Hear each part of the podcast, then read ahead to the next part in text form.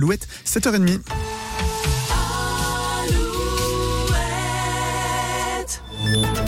Alouette, les infos.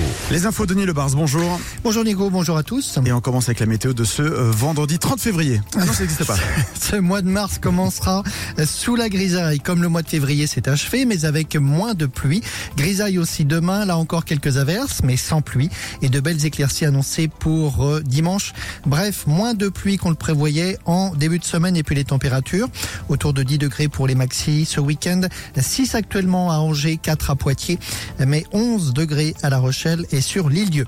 Un arrêté anti-rêve parti pour ce week-end dans la Vienne. La préfecture évoque des informations recueillies sur les réseaux sociaux et selon lesquelles un événement de type rêve party pourrait avoir lieu ces jours-ci dans le département.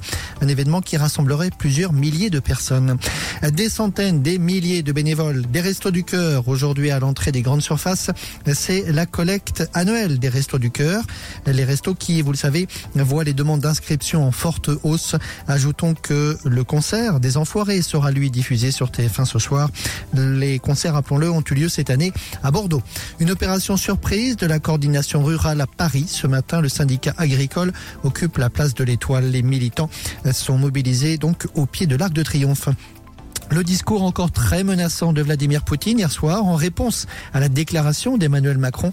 Dans son discours annuel à la nation, le président russe a averti les Occidentaux contre une menace réelle de guerre nucléaire en cas d'escalade du conflit en Ukraine. Notons par ailleurs que c'est aujourd'hui que seront célébrées les obsèques de l'opposant russe Alexei Navalny. On passe au sport et la voile. Retour sur l'arrivée de Thomas Coville hier à Brest. Thomas Coville, deuxième de la première course autour du monde en solitaire, en trimaran ultime.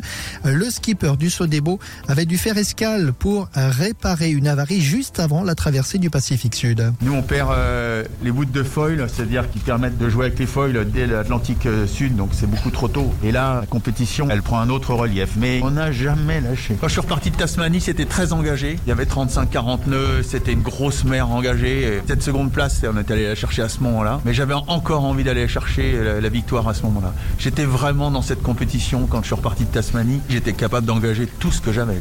C'était le neuvième tour du monde de Thomas Coville en foot. La Ligue 1, Monaco PSG ce soir. Nantes joue dimanche.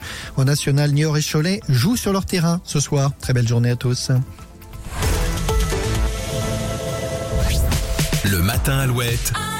6h, 10h.